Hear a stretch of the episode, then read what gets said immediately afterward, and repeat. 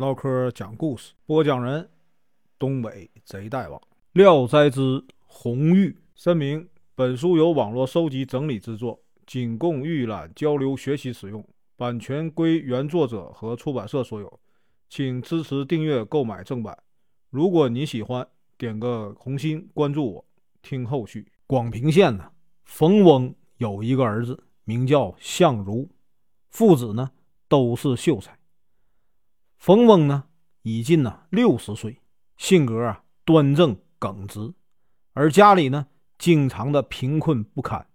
几年间呢，老伴儿和儿媳呀先后去世，更加凄凉了。一切家务啊都得亲自操持。一天夜里啊，相如一人在月下独坐，突然呢，看见东邻呢有个女子从这个桥头啊偷看。他仔细端详那女子，长得很漂亮。于是呢，走到她的跟前，他竟啊含情微笑。他向她打招呼，她呢既不过来，也不离去。相如啊就一再请求他过来，他才从梯子上爬过来。两人呢便同床共枕。相如问他的姓名，女子说：“我是邻居之女啊，名叫。”红玉，相如啊很喜欢她，便与她私定终身。女子呢答应了。后来红玉啊每夜都来啊和他欢聚，这样大约过了半年之久。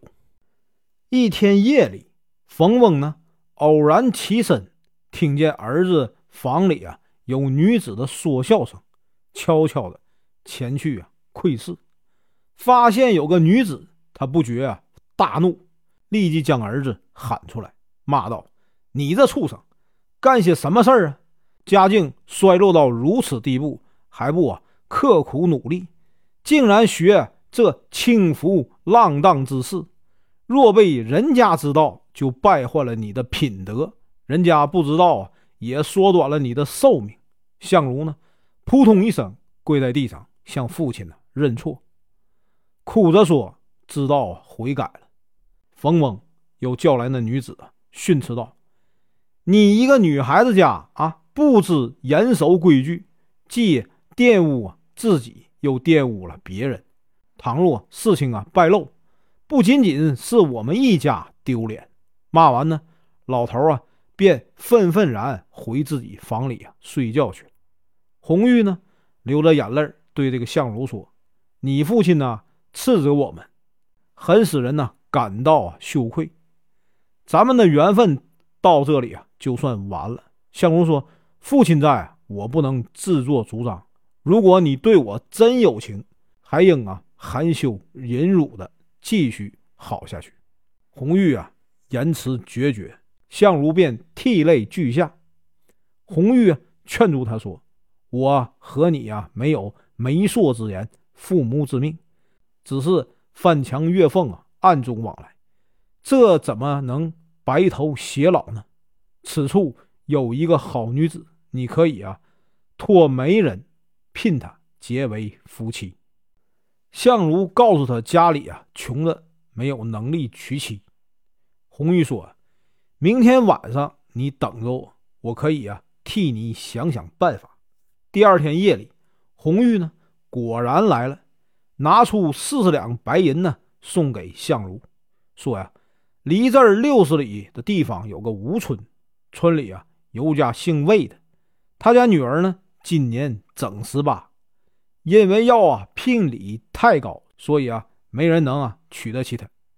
你给魏家送去这笔啊重礼，一定能成好事。红玉说完呢，就离去。后来相如啊选择时机。趁机啊，向父亲说起此事，表示他想前去相看，但他不敢提起啊红玉给他这笔啊聘金。冯翁自知家里没钱呢，就劝他不要去。相如呢，婉然对父亲说：“只去啊试探一下罢了。”于是呢，冯翁点头同意了。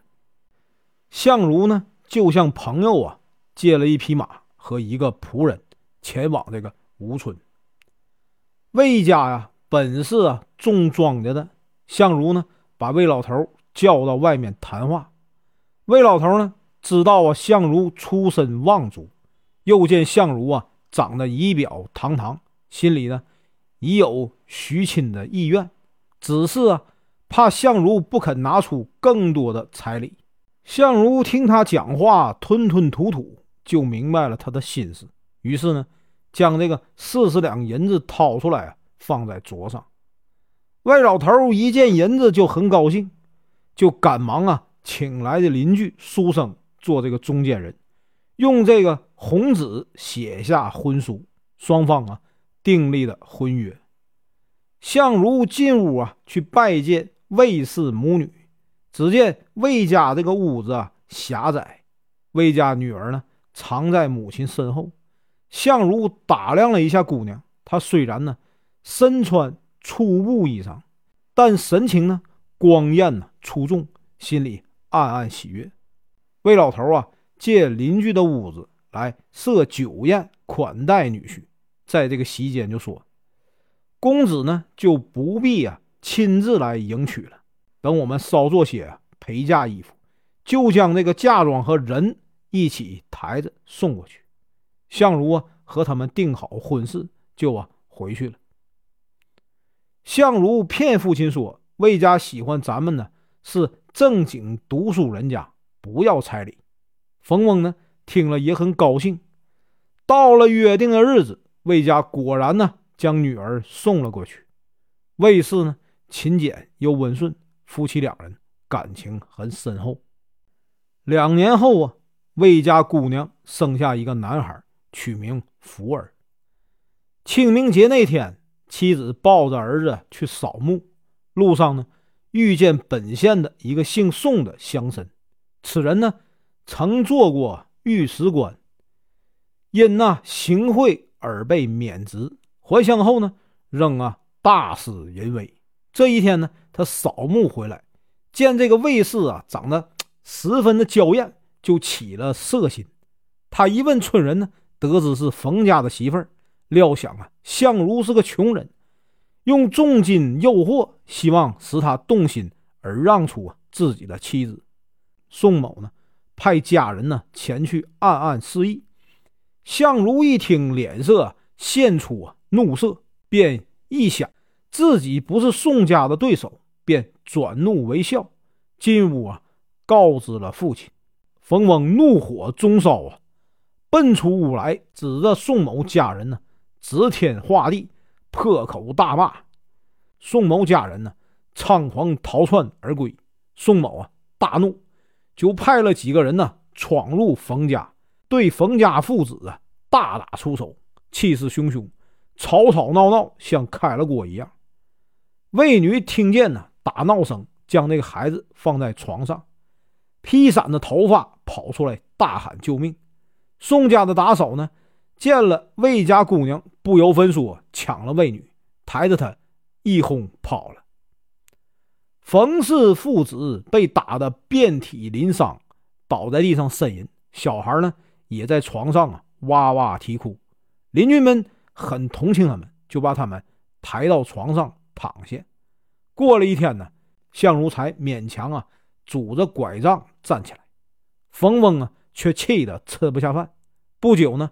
便口吐鲜血死去。相如啊，痛哭不已呀，抱着儿子到衙门去告状，上至总督啊、巡抚衙门，几乎告遍了，始终呢没有啊成功申冤。后来他又得知妻子啊不屈服而死，更加悲痛啊。他满腹含冤，却无处申诉。相如呢，常常心里想着要拦路杀死宋某。但又怕他出门呢，随从众多，还担心儿子太小，无处啊托付。他日夜苦苦哀思。突然有一个壮士登门来凭吊，络腮胡子，宽下巴，从没见过。相如请他坐下，刚想询问呢他的姓名籍贯，而客人呢却抢先说：“你有啊杀父夺妻的仇恨。”难道忘了报仇吗？相如怕他是宋某啊派来的探子，就假装应付他。客人仿佛啊被激怒了，双眼呢怒睁，眼眶啊欲裂，猛地站起身来就要走啊，说：“我把你当君子，现在才知道啊，你原来是个不足挂齿的懦夫。”相如呢观察他的言行，不像是装出来的，就拉住客人跪下说：“我呀。”实在是怕宋家派人来套我实情，所以啊，才这么谨慎。现在我可以向你啊袒露心腹。我卧薪尝胆已多日啊，只是可怜这襁褓中的儿子，怕死啊！我们冯家绝后。你是个仗义之士，能不能代我抚养他？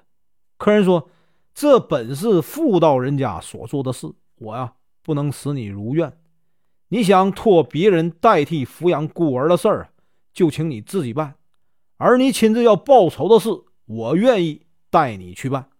相如听了他的话，在地上磕头不止。客人呢，并不理会，径直啊出门。相如赶快追出去问他的姓名。客人说：“事情办不成，不愿意受责备。”办成了也不会接受感谢。说完呢，客人就离去了。相如唯恐啊灾祸殃及自身，就抱着孩子逃走了。深夜时分，宋某啊全家都睡去了。有人呢翻过重重的墙垣，将这个宋某啊父子三人一起杀死了，还杀了一个媳妇儿一个丫鬟。宋家呢递这个状子告到了官府。县官大惊，宋家坚持说是相如所干。县官呢，于是派这个衙役前往捉拿，而相如早已啊不知去向，由此便确认是相如干的。宋家仆人呢，与官府衙役四处的搜寻。夜里，他们在南山呢，听见小孩的啼哭声，就寻声啊搜寻到了相如。捆上绳子，押着上路了。小孩呢，哭着厉害。众人呢，将小孩夺过去，扔在路边。相如啊，怨恨欲绝。见到这个县令啊，县令问道：“为什么杀人？”相如啊，申辩的说：“冤枉啊！宋某等人呐，夜里被杀，我白天呢就出走了，并且抱着小孩，怎么能够翻墙去杀人呢？”县令说。既然没杀人，你为什么要逃跑啊？相如被问的答不上话来，就被投到了监牢里。相如悲愤地说：“呀，我死不足惜呀，小孩啊，何罪之有啊？”县令说：“你杀了那么多人，现在杀你一个儿子，有什么可怨恨的？”相如被革去秀才的功名，屡次遭受酷刑。始终不愿意啊，招供认罪。这天夜里，县令啊，刚刚的躺下，听见有什么东西啊击中了床，响声啊震耳，他惊恐的连声啊呼叫，全家人呢都被惊起，一块儿到出事的屋里，举着蜡烛查看，发现一把短刀啊，亮闪闪的放出寒光，刀尖呢已扎入床板。一寸多深，紧的拔不出来。县令看见，吓得魂飞魄散。衙役们手持刀枪，四处搜寻，没有什么痕迹。县令心里啊暗暗害怕，觉得宋家人已经死了，没什么可怕。于是呢，在上报这宗案子时，为啊相如开脱。相如呢，终于啊被无罪释放。相如回到家里呀，瓮里已经没有米面了，孤孤单单的面对空房，凄惨极了。幸好邻居呢送来些饭食，暂且得以度日。当他想到大仇已报，心里就觉得欣慰；再一想到家里遭到这么大的灾难，几乎啊满门灭绝，就不禁呢潸然泪下。等想到自己啊贫寒半生，连个儿子也保不住，冯家的香火断绝，就在无人处啊失声痛哭，悲痛啊不已。这样呢，过了半年的时间，捉拿案犯的禁令松了，他便去哀求县令，要求啊审判归还妻子的遗骨，由他安葬。魏家姑娘后事办完，相如呢回到家里，悲痛的想啊了却残生。夜里躺在床上翻来覆去啊睡不着，只感到绝望。突然呢。听见有人敲门，他疑神仔细一听，有一个人呢在门外和小孩说话。他急忙起来，从门缝往外看，好像是个女子。他刚一开门，就听见女子说：“大渊呢已赵雪，你无恙吧？”他觉得声音很熟，仓促中却又想不起来。当他拿着蜡烛相照的时候，才认出啊是红玉，他手里牵着一个孩子，孩子在他腿侧笑着。相如来不及啊询问，抱着红玉啊就哭，红玉呢也潸然泪下。过了一会儿，红玉啊推了一下孩子，说呀：“你忘了自己的爹爹了吗？”孩子呢抓着红玉的衣裳，目光呢闪烁着望着相如，相如。仔细端详，认出他正是福儿，于是啊，大吃一惊，哭着问：“你呀，从哪里找到他的？”红玉说：“实话告诉你，以前我对你说我是林家女，那是骗你的。我呀是狐仙。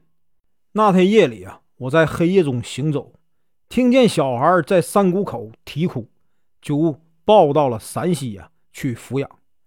得知你如今呢。”大难已过去了，所以才领他来和你啊团聚。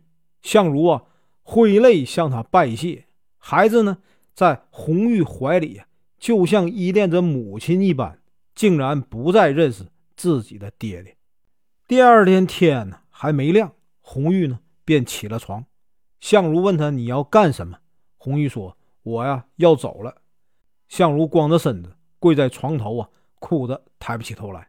红玉笑着说：“我骗你呢，现在家业都要重新创建，非早起晚睡不可呀。”于是呢，红玉清除杂草，打扫灰尘，像男子那样啊操劳。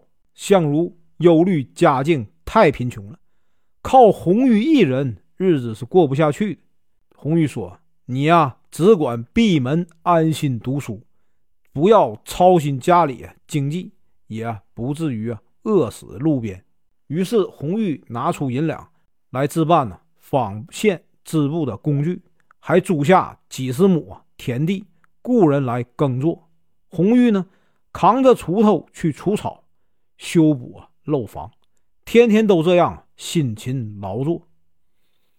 邻里见他是个贤惠的媳妇儿，更乐于啊主动帮助他。